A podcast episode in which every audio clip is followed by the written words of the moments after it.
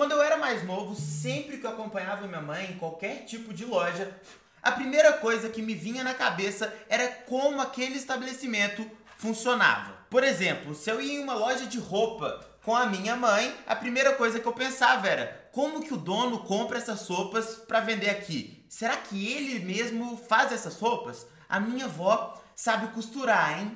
Para você ter uma ideia, com 12 anos de idade, eu já sabia que queria fazer administração de empresas na faculdade justamente para entender melhor como as empresas realmente funcionam. Dito e feito, quando entrei na faculdade, eu acho que eu era o único ali que realmente queria fazer administração por, digamos, amor. Mas obviamente que no decorrer do caminho as coisas foram evoluindo. E sempre que eu ia em uma loja e eu comprava alguma coisa, eu comecei a perceber que existiam diversos outros fatores mais avançados por trás daquilo. Como funciona o estoque dessa empresa, qual a margem de lucro deles, o que poderia melhorar ali, qual o impacto da marca na hora da decisão de compra por parte de um cliente. Tudo isso eram fatores que, quando eu era mais novo, eu não tinha a menor ideia que existiam. Por exemplo, o que o Starbucks tem que a padaria da esquina não tem. E eu costumava brincar com minha mãe que eu nunca errava quando eu falava que uma loja que abria em um determinado lugar não ia dar certo. Porque, de fato, na grande maioria dos casos, ela saía de lá em menos de um ano. Mas calma que eu não tô me achando, não. Na verdade, eu não errava essas previsões porque eu era ou sou algum tipo de gênio nem nada do tipo mas porque desde os meus 10 anos de idade eu treinava para avaliar todos os fatores que envolviam a construção e o desenvolvimento de um negócio. Eu nasci pensando assim, basicamente. E enquanto muitos empreendedores falavam de networking, eu queria entender de verdade as empresas. Para você que não sabe, networking nada mais é do que a arte de construir uma rede de contatos. E para ser bem sincero, sempre achei isso um completo porre. Ter que ir em eventos para ficar conversando, puxando saco, ouvindo histórias que em 99% dos casos não condizem com a realidade.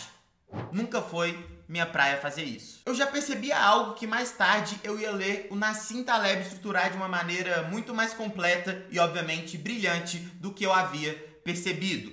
Um empreendedor de sucesso, na grande maioria das vezes, não faz a menor ideia do que de fato o fez ele chegar ao sucesso. Na verdade, a composição de fatores é tão ampla que é difícil tentar entender o que fez ele mesmo ter sucesso, quanto mais entender o sucesso dos outros. E é por isso que a sua melhor chance de chegar até lá é simplesmente fazer. E desde então eu fiquei focado em executar, em desenvolver algo que me pudesse fazer dinheiro sem que fosse preciso muito investimento. E eu percebi uma coisa: os negócios digitais possuem uma margem muito maior do que os negócios convencionais. Pensa comigo, qual a principal diferença de vender produtos físicos para vender produtos digitais?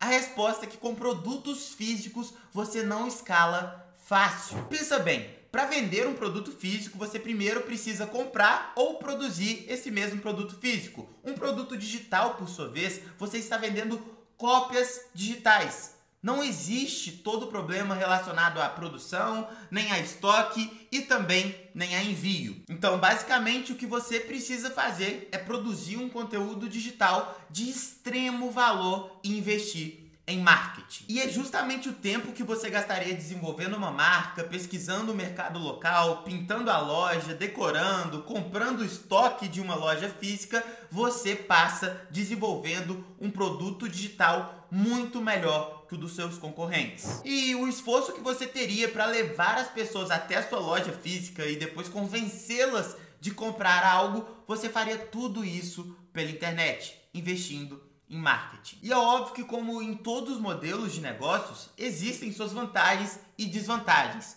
Mas foi naquele momento que eu percebi que aquela era a minha melhor chance de empreender com o que eu tinha à minha disposição. Que não era tanto assim a ponto de montar uma loja física ou coisa do tipo. Enfim, o ponto que eu quero trazer aqui para vocês é o seguinte: não faça como a maioria das pessoas que quer comprar um café, entra na loja, compra e pronto. Analise sempre com a cabeça de um dono, de um empreendedor, de uma pessoa curiosa.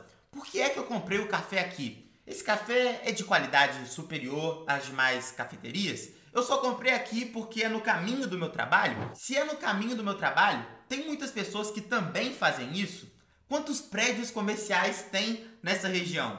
E se esse café aqui fosse melhor? O grande diferencial de um empreendedor raiz para uma pessoa que não é antenada nos negócios é justamente pensar no que você faz, nas suas atitudes e principalmente no que te impulsiona a comprar qualquer coisa. Ao invés de ser apenas um no meio da manada, que vai lá, compra o produto, pega o produto, vai embora e não refletiu no que fez ele tirar o dinheiro do bolso. Comprou algo? Observe o que te levou de fato a comprar aquilo. Todo dinheiro que sai do seu bolso é uma nova chance de você descobrir um modelo de negócios no qual, ao invés do dinheiro sair, ele passe a entrar. Tudo o que você precisa saber sobre como ganhar dinheiro está bem na sua frente. Basta você prestar atenção. E falando em ganhar dinheiro, eu fiz um vídeo onde eu mostro como você pode ganhar até 500 reais por dia sem sair do seu emprego. Vai lá ver. Tchau.